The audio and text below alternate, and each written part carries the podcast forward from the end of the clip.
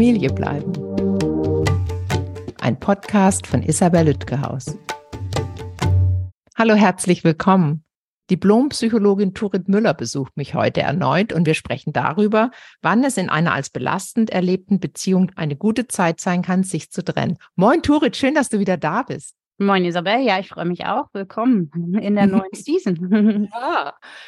Du, heute sprechen wir darüber, äh, wann es Zeit sein kann zu gehen bei als belastend erlebten Beziehungen. Da bist du Expertin in mehrerer Hinsicht und gibst uns heute ein paar Anhaltspunkte und Ideen für Menschen, die unglücklich sind in einer Beziehung, sich belastet fühlen, aber nicht so richtig wissen, wie sie da rauskommen. Erzähl doch mal ein bisschen, wie du zu dem Thema gefunden hast. Tatsächlich habe ich mich selber in so einer Partnerschaft wiedergefunden und habe ganz lange nicht so richtig gegriffen gekriegt, was eigentlich das Problem ist und ob es schon so an der Zeit wäre zu gehen oder ob es noch Chancen gibt, etwas zu ändern. Und für mich war dann der Name, den ich diesem Kind geben konnte, ähm, verdeckter Narzissmus. Das ist ähm, also eine eher unbekannte Spielart von Narzissmus, die äh, viel Einfluss auf die Partnerinnen und Partner solcher Personen hat, ähm, weil es eben dysfunktionale Beziehungsmuster gibt, die damit einhergehen. Und ähm, das hat damals für mich erklärt, was ich erlebt habe und mir eben vorher nicht erklären konnte und hat dadurch für mich den entscheidenden Anstoß gegeben, dass ich es geschafft habe, handlungsfähig zu werden und mich zu trennen.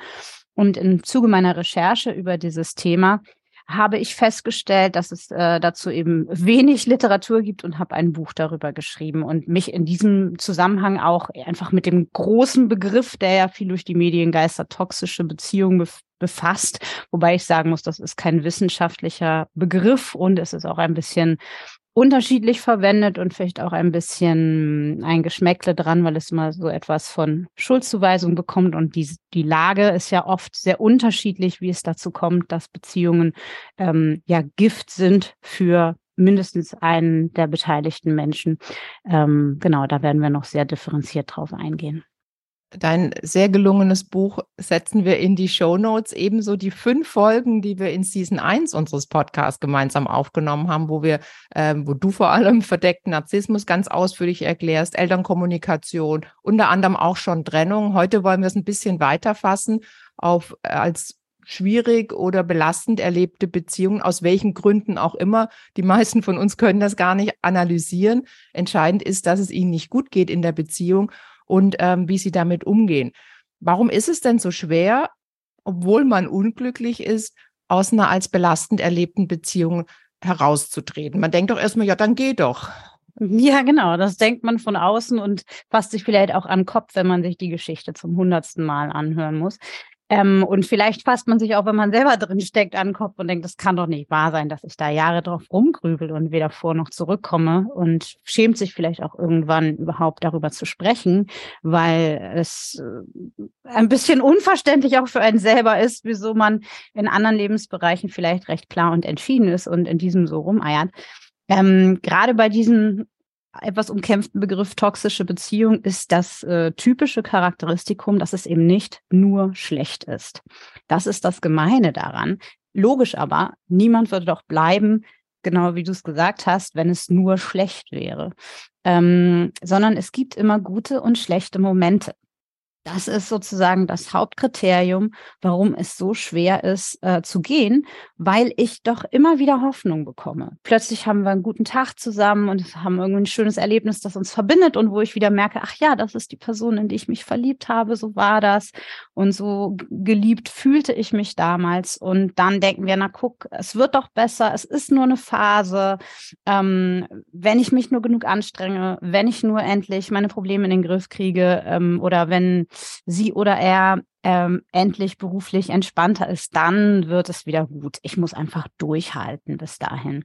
Und dann bleiben wir drin. Das ist sozusagen das Hauptding, warum es so schwer ist, sich zu lösen. Es gibt noch einige andere, dazu ausführlicher auch in den anderen Folgen, wie zum Beispiel, dass es sich so schleichend entwickelt, dass man gar nicht so richtig mitbekommt, ähm, dass es sich so stark verändert hat, weil es eben am Anfang ein sehr positives Bild vom Partner, von der Partnerin gab, was implementiert worden ist Ähm, und äh, dass wir sozusagen gar nicht übereinander kriegen mit dem sehr unliebevollen Verhalten, was wir jetzt erleben, dass wir anfangen zu rechtfertigen, bis hin dazu, dass sich unser Hirnstoffwechsel ähm, verändert im Zuge eines Konditionierungsprozesses, äh, wenn es sich wirklich um so eine ähm, dysfunktionale Dynamik handelt. Also da gibt es sehr viele ähm, einzelne Hebel, die dazu beitragen, diese Bindung, diese traumatische Bindung, die eben noch fester hält als positive Gefühle, ähm, ja, in den Sattel zu heben.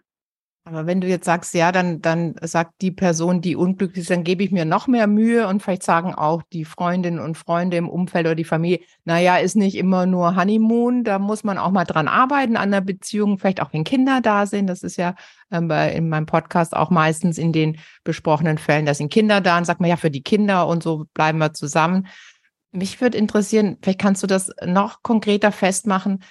Was für Anzeichen sind wirklich alarmierend, dass man sagt, okay, jetzt kann ich mir noch so viel Mühe geben und noch so sehr an der Beziehung arbeiten.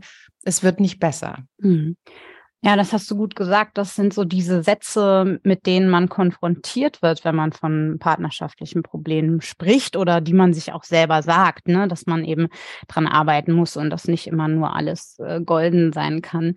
Und das sind eben Sätze, die uns auch ganz schön verwirren können, weil wir erleben etwas, was wirklich möglicherweise zutiefst verstörend und auch verletzend für Körper und Seele ist am Ende.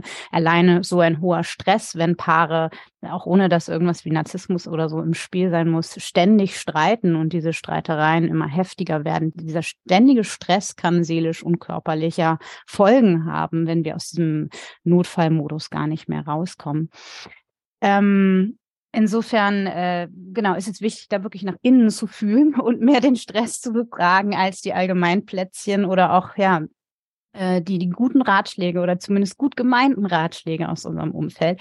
Und also das kann schon ein erstes Anzeichen sein, dass man wirklich merkt, mir geht's richtig schlecht. Und nicht nur, dass ich nicht glücklich bin, sondern ich habe vielleicht auch erste seelische oder körperliche Anzeichen davon, dass, dass ich irgendwie runtergewirtschaftet bin und ich kann das nicht nur erklären ähm, durch meine Arbeitsbelastung zum Beispiel oder durch das Eingebundensein ähm, in der Erziehung oder was auch immer die Dinge sind, mit denen ich mich beschäftige, sondern ich, ich führe das vielleicht auf meine Beziehung zurück. Es kann aber auch sein, dass mir das gar nicht so klar ist, ähm, dass das aus den partnerschaftlichen Konflikten herrührt, ähm, sondern äh, dass ich gar keine richtige Ursache erkennen. Aber da lohnt es sich mal in sich reinzuhorchen. Habe ich ähm, Schlafstörungen? Hat sich mein Essverhalten verändert? Bin ich nur am Grübeln? Ist mein Selbstvertrauen vielleicht ähm, belastet? Wird das schlechter? Ähm, gibt es eigentlich mehr Tage, gerade auch wenn wir zusammen sind, an denen ich weine und es mir nicht gut geht ähm, oder mehr glückliche. Ähm, das kann man, ne? Da kann man diese guten und schlechten Zeiten, die einen da so verwirren, auch einfach mal gegenüberstellen und vielleicht auch eine eine kleine Buchführung machen, ja, ähm, um wirklich mal ähm, die, der Hoffnung ein Schnippchen zu schlagen und zu schauen, stimmt das eigentlich, dass mein Grundgefühl ist, ja, aber unterm Strich lohnt es sich noch zu bleiben. Ähm, so, das wären zum Beispiel Anzeichen. Ähm, wichtig ist auch das Kriterium, ändert sich was? Also wenn Dinge nicht mehr rundlaufen in Partnerschaften, spricht man die ja an. Und äh, dann ist die Frage, ist das möglich? Oder wie ist die Reaktion auf diese Ansprache? Ähm, ist die andere Person auch daran interessiert, zu klären, zu verstehen, Lösungen zu finden? Oder äh, findet das nicht statt? Und dieses nicht stattfinden kann ganz unterschiedlich aussehen. Ne? Also es kann sein, dass das Gegenüber äh, brüsk ablehnt, darüber zu reden, vielleicht äh, das als Angriff wertet, den Versuch, äh, etwas zu besprechen, ähm, möglicherweise zum Gegenangriff übergeht und äh, uns unsere Fehler äh, der letzten 25 Jahre aufzählt. Ähm, es ist aber auch möglich, dass das ganz anders aussieht, dieses Abblocken ähm, nicht äh, der Wutausbruch oder das kalte Schweigen, ähm, sondern äh, subtiler. Zum Beispiel, ja, lass uns das besprechen, wenn wir uns beruhigt haben. Passiert dann aber nie. Oder ähm, jemand, der sehr einsichtig ist und ähm, psychologisch geschult und ähm, wirklich, wir haben das Gefühl, ja, diese Person möchte wirklich klären und findet die richtigen Worte und entschuldigt sich vielleicht sogar, vielleicht sogar sehr überschwänglich. Aber es kommt nicht zu einer Verhaltensänderung oder nicht zu einer sehr dauerhaften oder sehr tiefgehenden. Dann ist das, der Effekt ist dann der gleiche. Ähm, die Ansprache führt nicht zu einer Lösung und so häufen sich die Probleme immer mehr auf. Man kann sich als Paar nicht zusammen entwickeln. Das ist so ein ganz wichtiges Kriterium, weil das unterscheidet sehr ja gut, man hat mal eine schlechte Phase oder natürlich entstehen irgendwelche Schwierigkeiten. Jeder hat irgendwie seine seelischen Altlasten natürlich dabei. Ähm, aber hier zeigt sich, und wenn es Stressoren gibt oder im Inneren oder im, im Außen, wir sind nicht in der Lage, mit denen umzugehen und äh, über einen längeren Zeitraum. Wollte ich auch vorher noch zu Streit sagen. Streit an sich ist kein schlechtes Zeichen. Es gibt Paare, die äh, jahrelang zusammen sind, sich trennen und nie gestritten haben. Auch nicht gut, weil sie Dinge nicht ansprechen. Nur wenn Streits nicht zur Klärung von irgendeinem Sachthema führen, sondern eher zu Verletzungen, weil eine Pauschalisierung im Angriff stattfindet, dann ist es auf Dauer zermürbend und auch nicht äh, beziehungsfördernd äh, und, und für mindestens eine Person auch nicht, nicht wohltun. Was du erzählst, ähm, ist nachvollziehbar, wenn man das so hört. Ich kann mir vorstellen, einige hören uns jetzt zu und denken, naja, so richtig glücklich bin ich auch nicht. Aber das hattest du auch am Anfang schön gesagt, das ist ja so ein schleichender Prozess und man glaubt sich ja dann selbst nicht mehr. Denkt, boah, bin ich hier anstrengend? Habe ich zu hohe Erwartungen? Will ich nur rosa-rot? Natürlich mit zwei Kindern und beide Vollzeitjobs kann man nicht äh, Honeymoon haben ganze Zeit. Wann weiß man, das hier tut mir nicht gut, wenn man sich selber da auch nicht mehr gut ähm, einordnen kann? Was gibt es da für Parameter oder Hilfe, Hilfestellungen? Also man kann mal sozusagen in die Richtung schauen, was es so an typischen Markern für ähm, solche dysfunktionalen Beziehungen gibt. Und äh, genau wie du sagst, Streit ist erstmal was Gesundes, wo sich irgendwas äh, klären und reinigen möchte in einer Partnerschaft. Aber wenn Streitereien unter der Gürtellinie stattfinden, wenn es äh, Beleidigungen gibt, wenn es laut wird ähm, und wenn das sozusagen der Normalzustand ist, ähm, so dass man wirklich in so einem Stressniveau äh, immer bleibt, das ist ein Warnzeichen. Grundsätzlich kann man sich auch fragen, gibt mir die Beziehung noch Kraft? Dass es mal Kraft kostet, weil man investieren muss, weil man irgendeine Baustelle bearbeitet zusammen das, weil es Reibung gibt, ähm, das ist klar. Aber unterm Strich, gibt sie mir mehr Kraft oder nimmt sie mir mehr Kraft, wäre auch so etwas. Und ist das wirklich nur eine Phase, also keine Ahnung, drei Wochen, zwei Monate? Ähm, oder ist das eigentlich etwas, ein Normalzustand geworden? Das ist ganz wichtig. Das merkt man zum Beispiel auch an so Gefühlen wie, ich mag gar nicht nach Hause gehen weil ich den Eindruck habe, ich kann mich da gar nicht erholen. Da habe ich gar keinen Feierabend oder Wochenende. Nach diesen Feierabenden und Wochenenden brauche ich eigentlich Urlaub. Und das liegt nicht nur daran, dass viel im Haushalt zu tun ist und irgendwie die Kinder quirlig sind oder so, sondern das liegt wirklich daran, dass da meine Seele sich im Moment nicht so richtig sicher fühlt ähm, und dass ich wirklich Energieverlust erleide.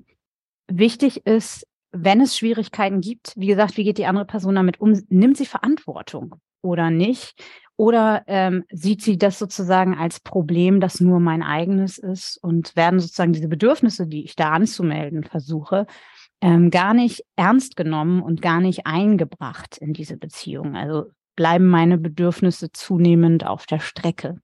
Ähm, das ist ja letztlich das, was passiert, wenn Menschen nicht sehen, dass es Veränderungsbedarf gibt. Und äh, genau, das ist ein ganz, ganz entscheidender Punkt. Auch wichtig ist natürlich, ob äh, ich sozusagen zunehmend davon eingenommen bin. Also wenn ich sozusagen innerlich, auch wenn ich gar nicht zu Hause bin oder mit meinem Partner, meiner Partnerin zusammen bin, nur noch darum kreise. Was ist da los in meiner Partnerschaft? Äh, was geht mir damit tun? nicht gut? Was kann ich tun? Das ist so ein klares Zeichen dafür, dass es wirklich Zeit ist, hinzugucken zumindest mal das. Und wenn es dann eben nicht klärbar ist, dann wäre das schon so ein äh, Grenzfall. Ähm, das kennen wir, glaube ich, alle. Entschuldigung, wenn ich kurz einwerfe, eine Freundin oder ein Freund oder Bekannt, der den ganzen Tag erzählt, wie totunglücklich er oder sie ist in seiner ihrer Beziehung und das seit vielen Jahren, aber eben diesen Schritt nicht schafft. Dazu kommen wir gleich bestimmt nochmal. Genau, das ist auch schwierig dann für Außenstehende. Wie soll ich mich verhalten? Ich glaube, der wesentliche Punkt ist, weiter da zu bleiben und weiter zuzuhören gegebenenfalls auch seiner Sorge Ausdruck zu verleihen, mal so einen validierenden Außenblick zu geben. Aber bis zu einer gewissen Grenze, denn es kann, wie gesagt, auch dazu führen, dass die Personen sich noch mehr schämen, darüber zu sprechen, was sie erleben, aus unterschiedlichen Gründen, weil sie denken, Gott, was lasse ich da mit mir machen? Oder ähm, weil sie denken, es sind doch eigentlich nur Lappalien, was reg ich mich so aus, doch gar nicht so schlimm. Es versteht ja jemand von außen gar nicht, warum das so belastend ist. Das wäre auch so was Typisches, dass jede einzelne Situation so klein aussieht, dass man denkt, na komm, das ist doch normal. Ich habe auch eine Person in meinem Umfeld, ich weiß nicht, ob die den Podcast hört, die nur noch mit mir drüber redet, weil alle anderen können das Thema nicht mehr hören. Aber ich kann so gut verstehen, dass sie nicht aus dieser Beziehung rauskommt, aus vielen Gründen. Und es gibt eben auch die schönen Tage. Deswegen bin ich gespannt, wie du uns erzählst, wie man diesen Schritt geht, ja. zu dem also, Schritt kommt und den dann geht. Also man kann sich schon auch unterstützen lassen. Wichtig wäre, wenn man sich Begleitung sucht und schon den Verdacht hat, hm, dass das Gegenüber eher in irgendeiner Form nicht konstruktiv äh, sein kann. Aus den unterschiedlichsten Gründen. Dann wäre es schlauer, sich allein Begleitung zu suchen. Ansonsten würde man in so einer Situation ja sagen, mach doch eine Paartherapie. Aber wenn zum Beispiel etwas wie Narzissmus im Spiel ist, dann haben wir es da mit einem Menschen zu tun, dem die Selbstreflexion mit hoher Wahrscheinlichkeit fehlt und der auf der anderen Seite sehr schnell Menschen für sich gewinnen kann und auch für seine Sicht auf die Dinge und dann kann es sein, dass ich in einer Konstellation lande, wo ich äh, merke, Paartherapeut oder Paartherapeutin und mein, äh, meine bessere Hälfte sind sich sozusagen einig, es liegt alles an mir und äh, ich bekomme dann keine Hilfe, sondern ähm, das ist sozusagen Teil zwei von den Dramen, die ich zu Hause erlebe. Deshalb ist es in solchen Situationen durchaus auch mal äh, schlau, es alleine zu versuchen, sich Hilfe zu holen in einer Therapie oder auch in einem Coaching. Es gibt ja auch Menschen, wie zum Beispiel mich, die sich viel mit solchen Themen beschäftigen und die gelernt haben, diese Muster sozusagen einzuordnen. Und ähm, dann einfach mal zu gucken, ähm, wie sind denn unsere Muster miteinander? Ist das noch eine gesunde Basis für eine Partnerschaft und vielleicht auch nach innen zu schauen, was macht es mir so schwer zu gehen? Sind das wirklich nur die Kinder, ähm, für die ich bleiben will? Und ist das überhaupt eine, ein, eine, ein sinnvoller äh, Versuch, ähm, meinen Kindern dauerhaft vorzuleben, dass so eine Partnerschaft aussieht? Ähm, genau, und sich da einfach eine Reflexionsgegenüber zu suchen. Eigentlich müsste man an diesen Punkt kommen, Dr. Ramani, wie wir auch verlinken werden, nennt das radikale Akzeptanz. Und das ist sozusagen der Punkt, äh, the point of no return, äh, wo ich einfach merke, okay, ob es Narzissmus ist, toxische Beziehung, was auch immer, auf jeden Fall tut mir das nicht gut und es ändert sich nicht mit hoher Wahrscheinlichkeit ändert es sich nicht. Und ich bin nicht länger bereit, das auszuhalten und zu warten. Und ähm, ich, ich muss loslassen. Dieser Punkt, das ist der Punkt, wo die Trauer einsetzt. Nicht die Traurigkeit über die täglichen Verletzungen, sondern die Trauer über den Verlust ähm, der Partnerschaft, von der ich merke, ich muss sie verlieren, ich muss da durchgehen, ähm, um mich zu retten, sozusagen. Ja auch Trauer über den Verlust der Wunschvorstellung von der Partnerschaft. Und wenn Kinder da sind, ja auch oft Mama, Papa, Kind, bis dass der Tod uns scheidet, ist ja auch ein, von vielen Menschen ein Lebenswunsch. Und davon loszulassen, ist natürlich auch hart und traurig. Und ich erlebe oft in Erzählungen von Menschen, dass im Kopf das schon klar ist, aber das Herz kommt nicht hinterher. Gibt es auch ein Lied, irgendwas mit Kopf und Herz. Ähm, wie kommt denn das Herz hinterher, wenn man im Kopf verstanden hat, vielleicht auch mit einem Coaching oder einer Therapie, das tut mir hier nicht gut, nur für die Kinder bleiben ist auch keine gute Idee. Hm. Wie, wie geht's jetzt weiter? Ja, das ist, glaube ich, so ein bisschen genau der schwierige Punkt, den man nicht so an den Haaren herbeiziehen kann. Man kann es sozusagen wahrscheinlicher machen, dass das Herz hinterherkommt und da hilft zum Beispiel so eine Begleitung. Es gibt auch Übungen, ähm, wie zum Beispiel, das habe ich schon mal in einer anderen Folge erklärt, ähm, die Ick-List, auch von Dr. Ramani, wo man aufschreibt, was sind die Grenzen, die überschritten werden, sozusagen die No-Gos, die ich in meiner Beziehung erlebe, die eigentlich ganz klar dazu führen sollten, dass ich mich trennen ähm, möchte, sollte, muss. Denn das ist das, was uns gerade auch in den guten Momenten immer wieder wegrutscht. es ist wirklich so, als ob wir so zwei Abteilungen im Kopf hätten. Und in den guten Momenten haben wir nur Zugriff auf die guten Erinnerungen und denken, ach komm, der ganze Kram, das war so schlimm war es ja gar nicht. Und äh, wenn ich das aber vor Augen habe, ähm, hat zumindest mein Hirn mal als Krücke Zugriff darauf. Ähm, und ich kann auf die Icklist gucken, mir vergegenwärtigen, warum, äh, warum ist es nochmal so schlimm? Ach ja, ähm, hier, ähm, das war wirklich gefährlich oder ähm, so sollte man nicht mit seiner Partnerin sprechen oder was auch immer. Ähm, das kann helfen, äh, um aus dieser kognitiven Dissonanz rauszukommen, also diesem Hin- und Herpendeln von, es hat noch eine Chance, es ist eine gute Partnerschaft oder, oder eben auch nicht. Wir haben ja schon eine Folge in der letzten Season aufgenommen zur Trennung an sich, also wie die dann vollzogen werden kann, idealerweise, dass es ähm, so wenig schwierig wie möglich ist bei all den Schwierigkeiten. Oft geht das ja nicht am nächsten Tag, sondern es kann dauern, dass man vielleicht, nee, ich muss noch die Sommerferien abwarten oder das Schuljahr oder oder oder eine Wohnung finden. Da gibt's ja ganz viele Punkte, die nicht sofort eine Trennung ermöglichen, weil es ja oft auch gerade bei so belastenden Beziehungen nicht eine gute Idee sein kann, eine Eltern-WG zu gründen, mhm. sondern gucken, dass man sich räumlich trennt. Wie übersteht man denn die Zeit bis zu diesem wirklichen Vollzug der Trennung? Etwas, was vielleicht auch nochmal hilft, zusätzlich um zu beschleunigen, ähm, dass man emotional an diesen Punkt kommt, was aber auch hilft, um seelisch nicht unterzugehen, wenn man aushalten und warten muss, ist beobachten. Es gibt dieses schöne Zitat, äh, ich habe es von meiner Mentorin Frankie Anderson, if you cannot change it, observe it. Wenn du es nicht verändern kannst, beobachte es. Und ähm, das ist wirklich so eine Hilfe, wenn ich merke, oh Gott, ich bin schon wieder in diesem Kreisgespräch, was wir 150 Mal geführt haben.